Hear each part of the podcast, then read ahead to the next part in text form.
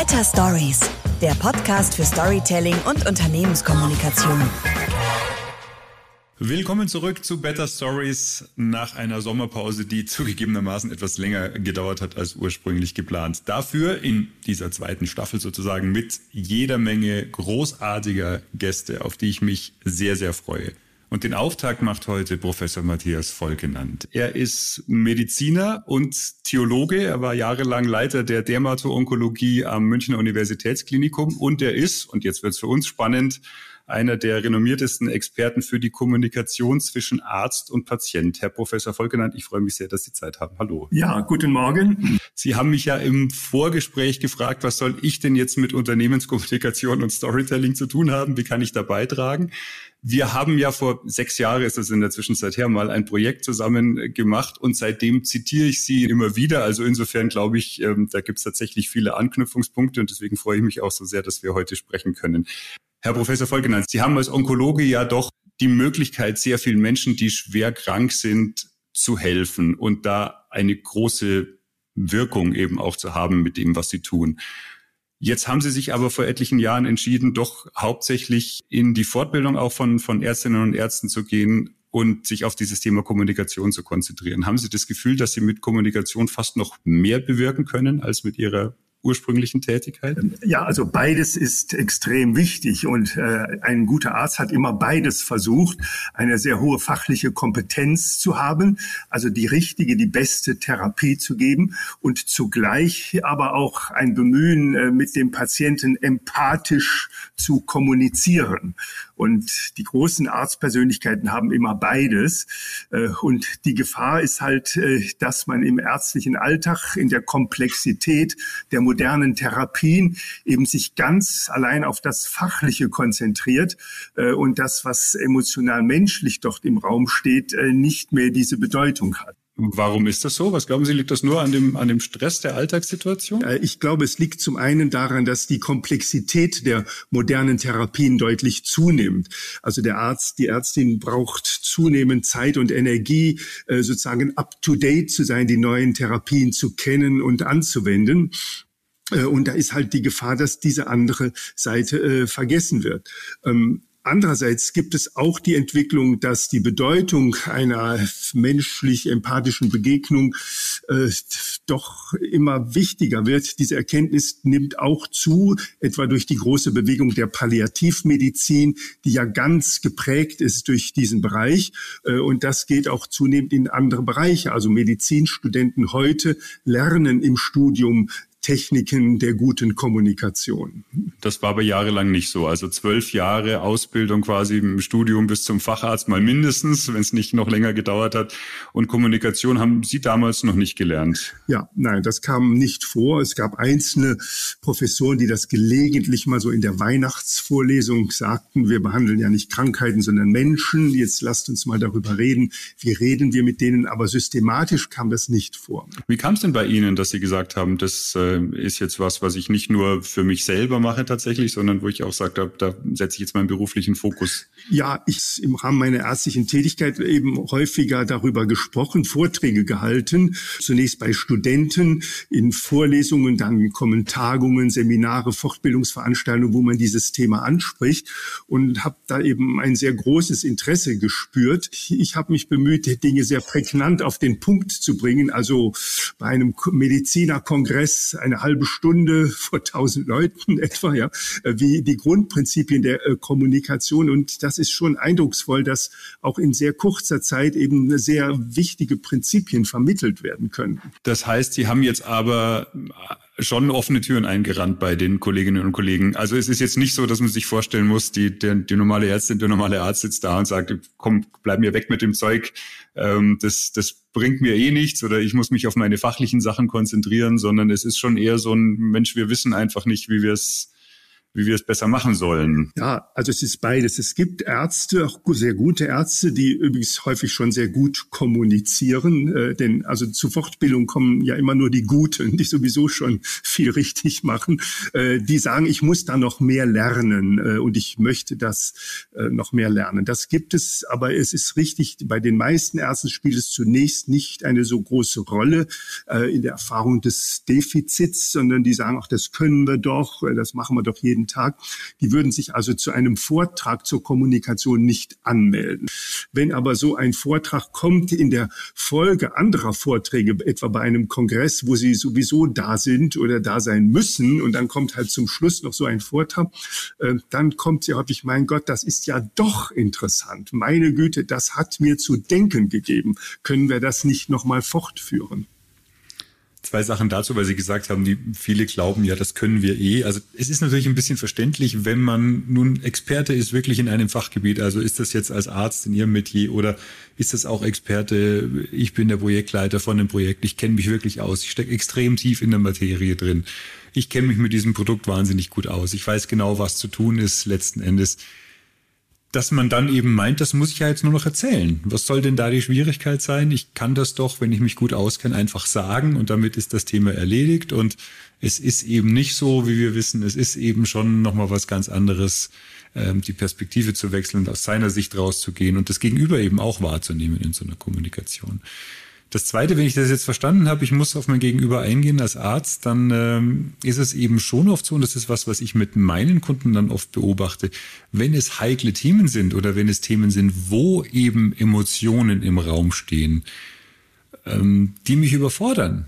Also weil bei dem anderen eben äh, eine Ablehnung kommt von dem, was ich vorschlage, äh, oder einfach heftige Reaktionen, die mich so überfordern, dass man dann meint, man müsste vielleicht schnell drüber weggehen.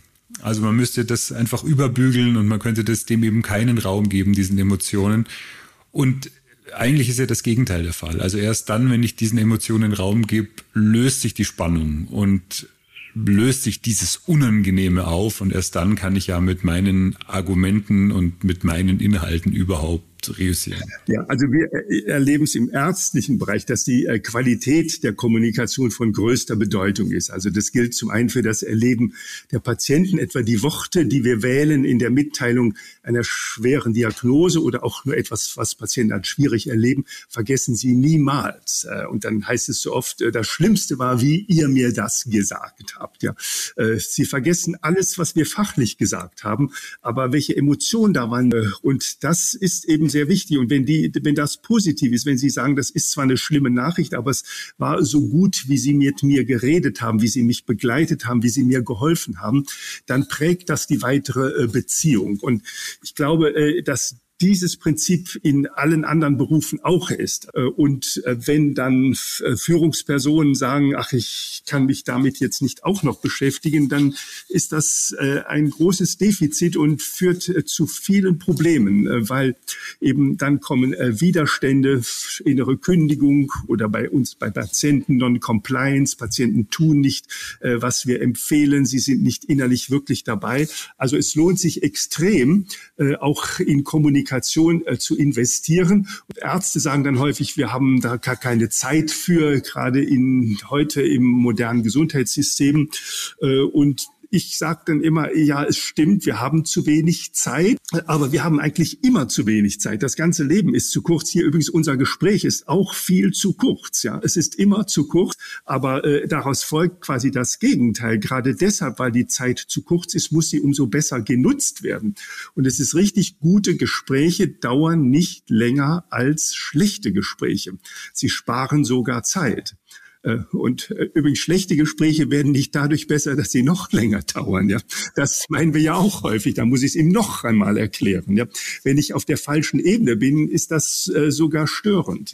Es geht ja tatsächlich in der Kommunikation zwischen Arzt und Patienten nicht nur darum, dass man da eine schöne Atmosphäre schafft. Also das ist natürlich toll für den Patienten, äh, wenn es nicht so schlimm war und nicht so, sich so schlimm angefühlt hat, sondern es geht ja im Prinzip schon auch darum, dass sie mehr bewirken als Mediziner dann durch so eine Gesprächseröffnung. Und in einer Unternehmenskommunikation oder in der Kommunikation von und in Unternehmen und Organisationen geht es ja in der Regel nicht darum, äh, das Publikum zu unterhalten, sondern man möchte ja irgendwas, also im einfachsten Fall, dass jemand ein Produkt kauft, im komplexeren Fall, dass sich Menschen impfen lassen beispielsweise oder, oder zu Hause bleiben während der Pandemie oder dass sich Mitarbeiterinnen, Mitarbeiter bewerben oder anders arbeiten in Zukunft und so weiter. Also es geht ja letzten Endes immer um eine Zielerreichung. Und was Sie ja wollen als Mediziner ist ja nicht nur eben eine nette Atmosphäre schaffen, so der Patient soll es nicht ganz so schlimm empfinden, sondern Sie wollen ja einen Behandlungserfolg und dazu muss der ja mitmachen. Also die Tabletten richtig einnehmen, die Therapie richtig befolgen und so weiter. Und all diese Dinge können Sie ja nur machen, wenn der Patient offen ist. Also das heißt, die Kommunikation, diese Atmosphäre schaffen, dieses ich habe vergessen, was der gesagt hat, wird sich gut angefühlt, ist nicht nur einfach nett, sondern es hat ja einen tatsächlichen Nutzen und eine tatsächliche Wirkung auch. Es ist absolut wesentlich. Also die Non-Compliance, also dass Patienten nicht das tun, was wir medizinisch empfehlen, äh, ist ja ein Riesenthema. Also ein Großteil der Medikamente wird überhaupt nicht genommen und ähm, Drugs don't work in patients who don't take them. Ja, Tabletten wirken bei Patienten nicht, die sie nicht schlucken. Ja, und ähm, das ist eben die Frage, wie gehe ich damit um? Und der Standardarzt äh, denkt immer, auch meine Patienten tun, was ich denen sage was nicht stimmt. Wenn man dann beweist, nein, die Tabletten sind nicht geschluckt, die Packung ist noch voll, dann kommt unmittelbar der Reflex, ja, da muss ich ihm noch einmal erklären, wie wichtig das ist. Und hier die fünf wichtigsten Argumente.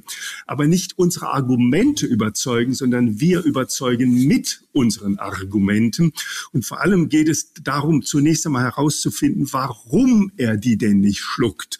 Äh, und da gibt es einen ganzen Ozean von Gründen. Und das ist das Hochprofessionelle, dass ein Arzt das herausfindet durch Fragen. Äh, und nur wenn die Gründe einmal ausgesprochen sind, äh, wirklich auf dem Tisch sind, ist irgendeine Chance, dem näher zu kommen. Also ich muss ein Stück mitgehen.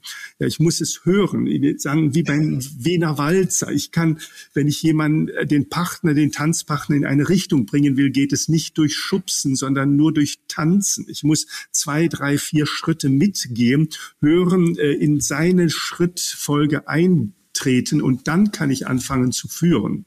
Äh, und die Gründe, warum Menschen etwas anders tun, als wir meinen, sind vielfältig. Also ja, vielleicht lassen Sie mich da tatsächlich mal kurz ein Beispiel erzählen, jetzt aus meiner Welt. Ähm, denn ich kann mir den einen oder anderen gestandenen Manager vorstellen, der sagt, wie jetzt soll ich da Walzer tanzen? Da kann ich jetzt erstmal gar nichts damit anfangen mit dem Bild. Also, warum das so relevant ist, auch tatsächlich in, in einer Business-Umgebung, in Unternehmenskommunikation. Ich habe vor einigen Wochen einen Workshop gemacht mit einer Vertriebsmannschaft. Da ging es um Storytelling und wir haben eben überlegt, wie man einen bestimmten Punkt, den Kunden nicht so gut verstanden haben, wie man den so erzählt, dass die Kunden kapieren, ah, okay, das bringt mir auch was. Ne? Also klassischer Storytelling-Ansatz. Wir haben uns eben überlegt, wie können wir das gut transportieren.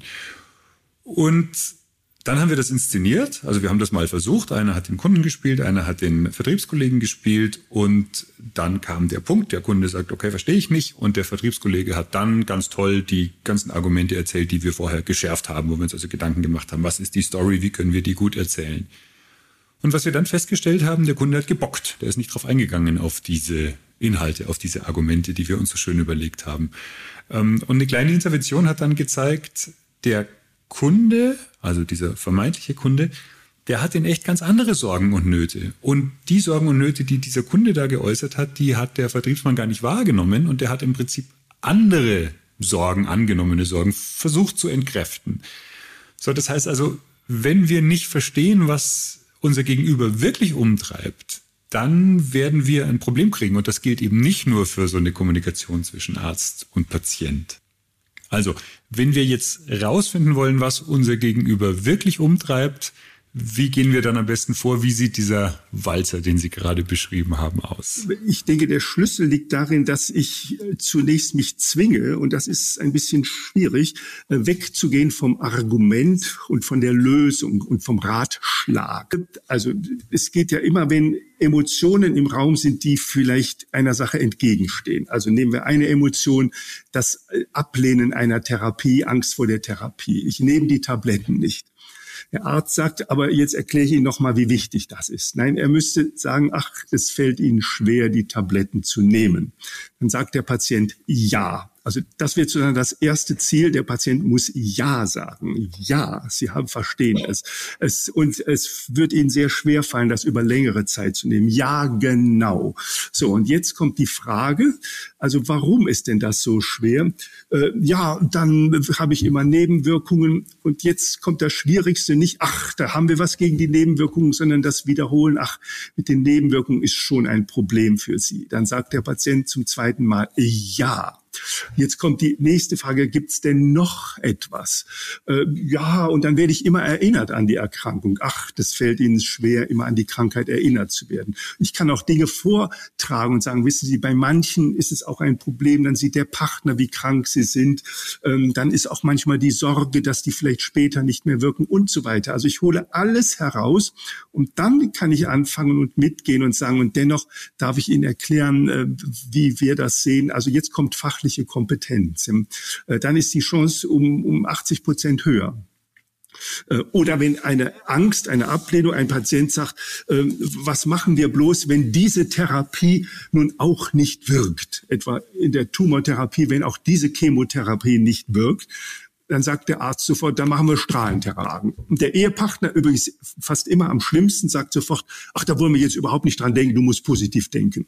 Ja, alle gehen sofort aufs Fachliche, äh, aber es steckt ja eine Emotion dahinter. Der Patient will das nicht wissen, so wie ein Mediziner für sein Staatsexamen, sondern eine Emotion. Ja, und ich müsste sagen, ach, das macht ihm große Angst, äh, zumal auch das letztes Mal nicht gewirkt hat. Und äh, wovor haben es denn da so Angst? Und was ist? Und dann ein Stück ich erkläre Ihnen gerne alles, aber das ist sehr komplex. Und der Patient sagt dann oft, ach, ich wollte eigentlich nur mal sagen, dass mir äh, das äh, Sorgen macht. Ja, und so weiter. In jeder Situation ich muss ihn abholen und ein Stück weit äh, mitgehen und dann kommen erst die Argumente. Also das heißt, die erste Äußerung ist vielleicht auch, ich habe Angst vor den Nebenwirkungen und was dahinter steckt, ist die Sorge, dass mich mein Lebenspartner in einem desolaten Zustand sieht. Es, es gibt Tausende von Kunden, ein ganzer Ozean von Kunden, die äh, äh, richtig nur als Beispiel. Also wir sind auch nicht, wenn wir einmal gefragt haben, sofort dabei, dass unser Gegenüber dann den den Kern des Problems auch einfach nennt. Also Nachfragen alleine nützt nichts und was Sie gemacht haben, ist ja im Prinzip immer wieder diese Antwort spiegeln, also aktiv zuhören, immer wieder zurückgeben und, und nochmal zu gucken, wie sich's für den anderen anhört. Wie oft muss man denn so nachfragen in der Regel, bis man am, am Kern dessen ist. Naja, umso höher die Emotion, umso mehr muss auch investiert werden. Aber insgesamt ist das zeitliche Budget, was erforderlich ist, sehr, sehr kurz. Äh, also überraschend kurz. Äh, also zum Beispiel eine Regel, den Patienten ausreden zu lassen, äh, sagen Ärzte immer sofort, das geht nicht, da werde ich ja nie fertig. Jetzt ein Arzt sagte mir mal, ich habe das gemacht, habe sogar eine Uhr angestellt, unbemerkt und hab, war völlig überrascht, so lange reden die ja gar nicht. Das ist ja nach 20 Sekunden ist das vorbei. Ja? Also ich brauche äh, gar nicht so viel Zeit. Äh, also ich würde sagen, bei, bei größeren Emotionen zwei, drei, vier Minuten äh, etwa nach der Mitteilung einer schweren Diagnose eben nicht sofort zu sagen, äh, aber da können wir jetzt Folgendes machen und es ist wichtig, erst CT und dann dies und das, sondern das ein, zwei, drei Minuten stehen lassen, hören, anschauen, vielleicht auch berühren, die Hand auflegen, was äh, und ach, das ist für Sie jetzt ein großer Schreck. Sie hatten so gehofft, dass es doch etwas weniger ernst ist und jetzt ist es ganz schlimm. Äh, wie geht's Ihnen? Ist da jemand, der jetzt bei Ihnen ist und so weiter? Und von da aus kann ich dann sehr schnell nach zwei, drei Minuten weitergehen und sagen, und dennoch lassen Sie uns überlegen, wie jetzt die nächsten Schritte sind. Mhm. Und das ist erleichternd ja nicht nur für den Patienten, sondern dann auch für den Arzt, ne? weil das ja eine deutlich angenehmere Atmosphäre ist, nicht mehr diesen Druck zu haben, mit Argumenten überzeugen zu müssen und noch mehr und noch mehr, sondern einfach dieses, diese Situation, wo, wo dann jemand ja genau sagt und so sich diese Spannung löst aus dieser Situation, dann zu sagen, so, und jetzt pass auf, jetzt lass uns dieses Problem auch tatsächlich angehen, mit, mit allem Wissen und mit allem, allem, was ich habe. Also, äh, und, und dann das Gefühl zu haben, jetzt nimmt's das Gegenüber auch wirklich an muss ja tatsächlich, also in meiner Vorstellung zumindest für alle Beteiligten dann sehr befreiend sein. Ja, das ist ein weiteres großes Argument äh, für, die, äh, für den Punkt, sich mit diesem Thema zu beschäftigen. Also eine gute äh, Kommunikation steigert nicht nur die Lebensqualität des Patienten, sondern vor allem auch äh, des Arztes, auch unsere Lebensqualität äh, entscheidet sich daran, ob uns Kommunikation gelingt. Denn übrigens, wenn ich Stress habe mit einem Patienten oder auch Kollegen, ja, es gibt ja auch schwierige Kollegen, ja, dann gehe ich abends nach Hause und sage, ich habe mich so geärgert über den Patientenangehörigen Kollegen, ich halte den Stress nicht mehr aus, ich kriege einen Burnout. Ja. Also wenn wir uns hiermit beschäftigen, ist es ganz sicher eine der besten Burnout-Prophylaxen. Äh, und große Ärzte, die äh, es gibt ja Ärzte, die extrem viel Stress haben, also was immer das ist, also zahlenmäßige, quantitative Belastung, eine große Klinik, eine große Praxis. Und da gibt es eben einige, die trotzdem glücklich sind und sagen, ich bin weit weg vom Burnout. Und wenn wir die fragen, was macht ihr eigentlich anders, äh, dann kommt häufig als erstes, ich habe extrem gute Techniken, äh, wie ich mit schwierigen Situationen kommunikativ umgehe. Also mit schwierigen Patienten, schwierigen Kollegen, äh, die vielleicht auch aggressiv sind oder wo ich an Grenzen komme und sage, es ist so, es tut mir persönlich auch so weh, dass ich hier nicht mehr helfen kann, noch, noch mehr helfen kann. Und wenn ich hier kommunikativ begegnen kann und ein Patient sagt dann, wissen Sie, die Krankheit wird zwar nicht besser, aber es ist uns, es tut uns unglaublich gut, wie Sie uns auch in dieser schweren Situation begleiten, äh, dann ist das auch für meine Lebensqualität extrem wichtig. Was sind das noch für Techniken außer denen, was Sie gerade gesagt haben? Also quasi das aktive Zuhören, das Zurückspiegeln, was was gibt's noch? Also ich würde sagen, es geht äh, Vermeidung von drei Fehlern. Also der erste wichtigste Fehler ist, dass wir, wenn ein Problem da ist, eine Emotion, ein, ein Vorwurf, eine Aggression, eine Emotion, dass wir äh, sofort fachlich beginnen zu argumentieren. Also dann muss ich Ihnen jetzt nochmal dies erklären äh, und äh, das, äh, dass wir, also ich bin nicht gegen die fachliche Antwort. Das Problem ist aber, dass wir damit beginnen. Also immer erst die Emotion, dann die Kognition. Äh, solange die Emotion nicht gehört ist, kommt fachlich nichts an. Also erster Fehler wäre, ich gehe sofort ins Argument. Der zweite Fehler ist, wenn ich es dann wirklich einmal schaffe, die Emotionen äh, doch zu hören, sie eine Minute vielleicht zu Wort kommen zu lassen, äh, dass ich dann unmittelbar überlege, ist das jetzt eine berechtigte Emotion oder eine unberechtigte? Also der Patient sagt, äh, ja, ich habe wirklich große Angst vor dem, was kommt er hat den Satz noch nicht ausgesprochen, dann kommt schon, braucht man nicht wegen 1, 2, 3, 4, 5. Das machen wir übrigens immer im ganzen Leben. Denn äh, Sie sagen dem Nachbarn, ich habe Angst vor Ihrem Hund. Sie haben den Satz noch nicht ausgesprochen, dann kommt schon meiner, äh, beiß nicht. Ja, noch nie, nie, nie hat einer gesagt, oh, wie kommt das denn? Was war denn da? Ich glaube, das ist sehr schwer für Sie, äh, daran erinnert zu werden. Äh, und man kann eine Emotion nicht wegbefehlen. Sie müssen keine Angst haben, das geht nicht. Wenn ein Patient sagt, ich habe Schmerzen, sagen wir auch nicht, Sie müssen keine Schmerzen haben. Er hat Schmerzen. Also das wäre sozusagen der zweite Fehler, dass ich eine Emotion sofort äh, be, äh, beurteile. Und der dritte Fehler ist, dass ich als Arzt äh, irgendwie immer meine, ich muss ein Problem, was ich da höre, unmittelbar lösen. Ich muss es sofort lösen, übrigens auch äh, bevor ich es überhaupt nur annäherungsweise verstanden habe. Also das ist also ein Patient sagt, ich habe so Angst vor der Chemotherapie. Äh, sagt der Arzt sofort, brauchen Sie nicht, da gibt's was gegen das Brechen. Dann sagt der Patient, was? Brechen muss man da auch noch? also ich gehe vollkommen daneben. Ich äh, muss ja, ach, Sie haben Angst davor, was kommt denn ja und so weiter. Also ich äh, muss es nicht lösen, sondern zunächst verstehen, mitgehen. Äh, empathisches Hören und dann, also nochmal dieser Wiener Walzer, wenn ich ein, zwei, drei äh, Schritte mit getanzt habe, dann kann ich anfangen zu führen äh, und auch Lösungen, fachliche Lösungen anzubieten. Ich habe es ja am Anfang erwähnt, dass wir vor einigen Jahren mal bei einem Projekt zusammengearbeitet haben und da haben Sie auch dieses Beispiel mit dem Hund schon gebracht, vor dem sich jemand also auf der Straße erschreckt und der Hundebesitzer sagt, dann brauchst du auch keine Angst zu haben und nicht zu sagen, oh je, haben Sie sich erschrocken.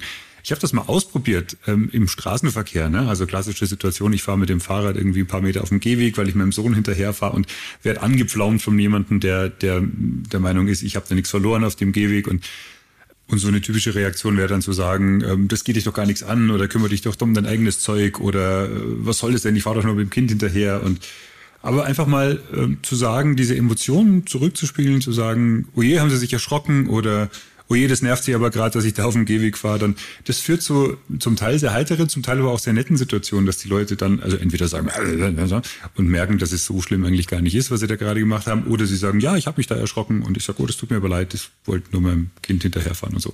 Also das bringt tatsächlich was, aber man neigt eben natürlich schon dazu, erstmal zu sagen, wie man es eigentlich richtig macht oder wie sich es eigentlich richtig gehört und was eigentlich Sache ist. Man neigt dazu. Also ich mache das ja auch falsch. Also im Alltag, wenn meine Frau zu mir sagt, ich habe diese Woche so wahnsinnig viel zu tun, dann sage ich ja sofort, ja hör mal, was meinst du denn, was bei mir los ist?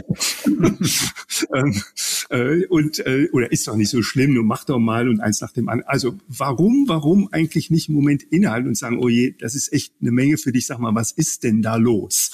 Ja, ich habe am Montag das, Dienstag das. Dann kommt das zweite, das Wiederholen. Oh je, Montag wieder das, Dienstag das. Dann sagt sie ja. Äh, und ähm, dann kann ich anfangen und sagen, du sollen wir mal gemeinsam überlegen, wie du vielleicht was ändern kannst. Und dann kommt sehr häufig, ach nee, du lass mal, ich weiß schon, ich weiß ja schon, wie ich es machen muss, aber weißt du, es tut mir unglaublich gut, dass du mich verstehst. Ja, also was ich, das was es die Technik wäre, das äh, Fragen und Zurückspiegeln, Fragen und Zurückspiegeln.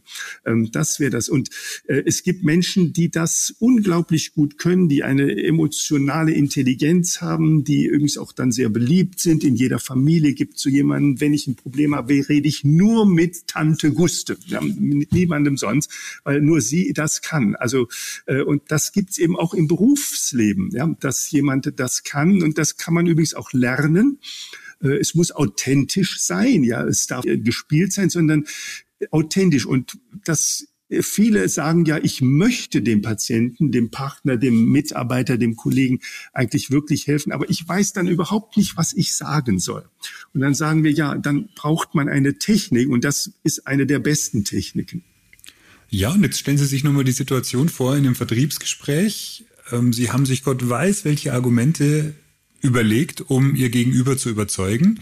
Und in dem Moment, wo sie den Emotionen aber Raum gegeben haben, sagt das Gegenüber, ja, nee, ist eh nicht so schlimm, aber es war einfach gut, dass ich es mal gesagt habe, dass ich das mal aussprechen konnte. Und Sie können sich die ganze Argumentation sparen. Eine absolut traumhafte Situation. So, und selbst wenn Sie die Argumente dann noch brauchen, dann wäre es ja hochgradig sinnvoll, Sie würden die richtigen Einwände entkräften. Also Sie würden das, was das Gegenüber wirklich umtreibt mit Ihren Inhalten, mit Ihren Argumenten, ansprechen, entkräften können.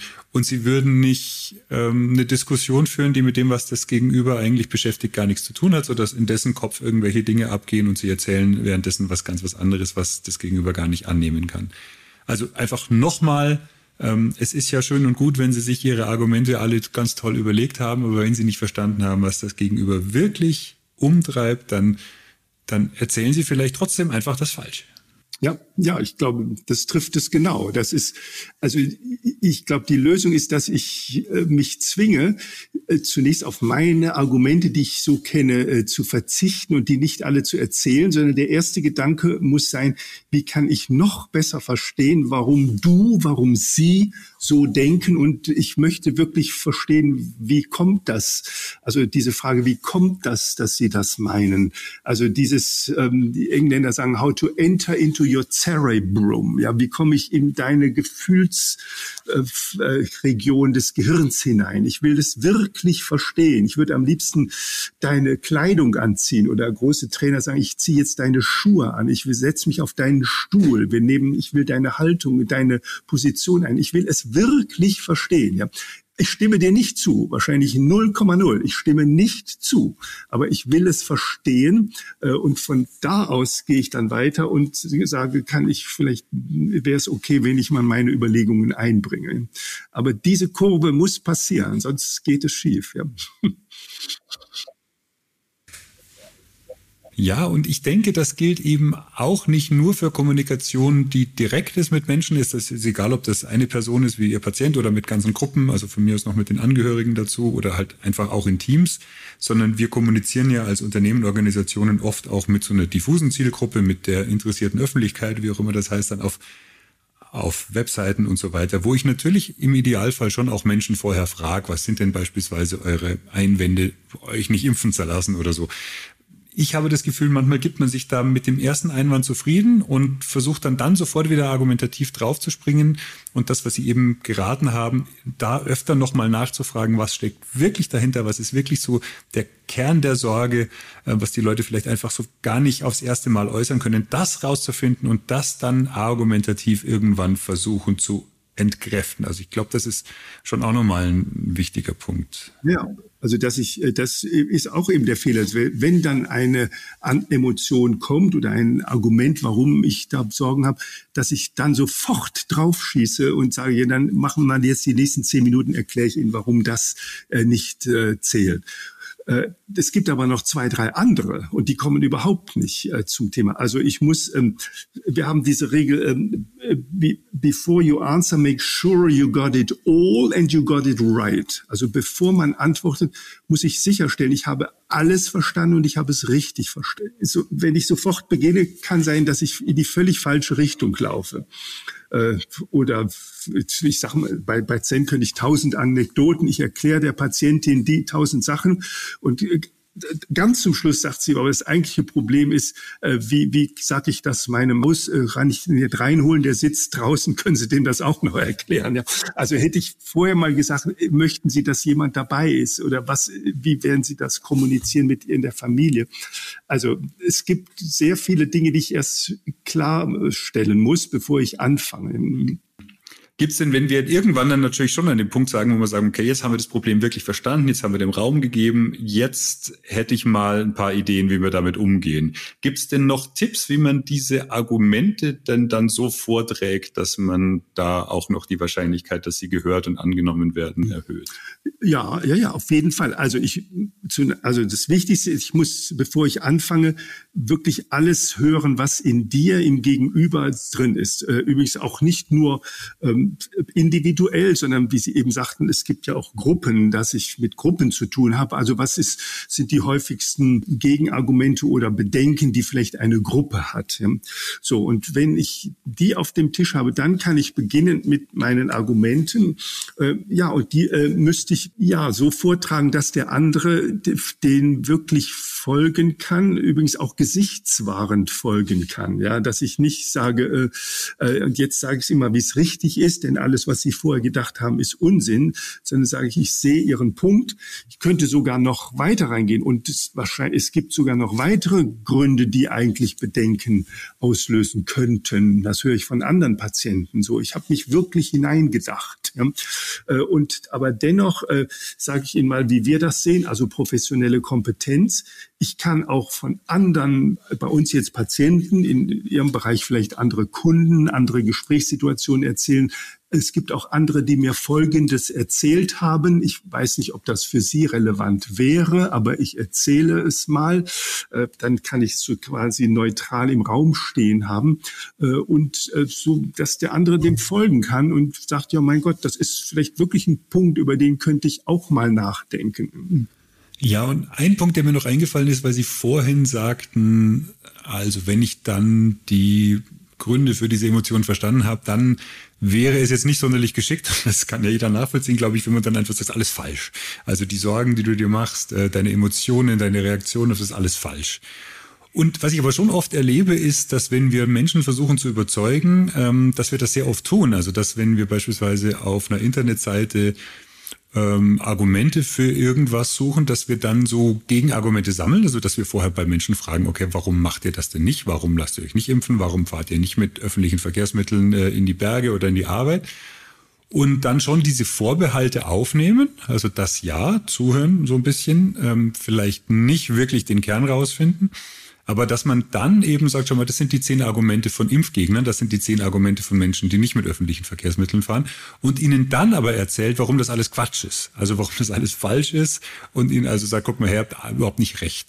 Und ähm, also es war schon immer mein Gefühl, aber ich glaube, das Gespräch jetzt verstärkt das nochmal. Also das sollte man gegebenenfalls dann doch besser lassen, ähm, sondern dann vielleicht mit naja, mit Testimonials arbeiten, mit Leuten, denen es ähnlich ging, die auch sagen, wir hatten diese Vorbehalte, die das dann entkräften oder sagen, ja, ich verstehe tatsächlich diese Vorbehalte. Manche sind vielleicht sogar auch richtig. Ähm, aber ich würde dir trotzdem dieses und jenes vorschlagen. Ja. Ich würde am Schluss gerne noch ähm, einfach sagen, es ist schon wahnsinnig schwer. Das sollte man vielleicht dazu, also Sie haben gesagt, es ist ganz leicht, aber es ist auch schwer. Es ist schwer, immer dran zu denken, denke ich. Ähm, es ist gar nicht so schwer, es zu machen als Technik, aber es ist schwer, immer dran zu denken. Ähm, und es geht mir ja, äh, der ja nichts anderes macht als Kommunikation, tatsächlich so, dass nicht nur im privaten Umfeld, sondern dass ich auch im beruflichen manchmal ähm, den Leuten auch meine Lösungen präsentiere und sage, schaut mal her, so mache ich's. Und dann sage ich ihnen, schaut mal her, ihr müsst dieses und jenes machen und im gleichen Moment mache ich genau das falsch. also ich präsentiere quasi die Lösung und sage, schaut mal her, ihr müsst dann nachfragen, ihr müsst dieses und jenes machen, ihr habt doch das nicht. Und in, just in diesem Moment mache ich genau das Gegenteil von dem, was ich gerade predige. Ähm, und also das nur, es ist ähm, tatsächlich schwierig, immer dran zu denken und es immer parat zu haben und, äh, und von daher jedes Verständnis im Prinzip, ähm, also wenn jetzt der eine oder die andere sagt, Mensch, da fühle fühl ich mich ertappt oder äh, wieso habe ich da noch nie dran gedacht und sowas, ähm, kein Grund dafür. Es ist eine hohe Kunst und man kann das immer und immer wieder lernen und verbessern. Ja, ich, aber es ist extrem hilfreich. Also ich glaube auch in, in, in Firmen, im Wirtschaftsbereich, es geht, da ist doch ein großes Thema, wie kann ich Mitarbeiter äh, gewinnen und auch behalten und auch äh, und, und auch Kunden genauso. Und da ist das, glaube ich, eines der zentralen Lösungsmodelle. Also es gibt Mitarbeiter, die sagen, ja, bei, in der Firma verdiene ich vielleicht doch nicht so viel wie woanders. Auch die Stadt ist jetzt nicht die tollste. Aber es ist unglaublich gut. Ich möchte dort arbeiten, weil wie wir miteinander reden, wie der Chef, die Kollegen, wie wir miteinander umgehen, ist unglaublich gut. Äh, und ähm, das ist natürlich auch wirtschaftlich relevant dann. Äh, und umgekehrt, äh, Mitarbeiter sagen, ich verdiene hier zwar eine Menge tolle Stadt, aber so lasse ich nicht mit mir umgehen. Sobald es geht, gehe ich da wieder weg.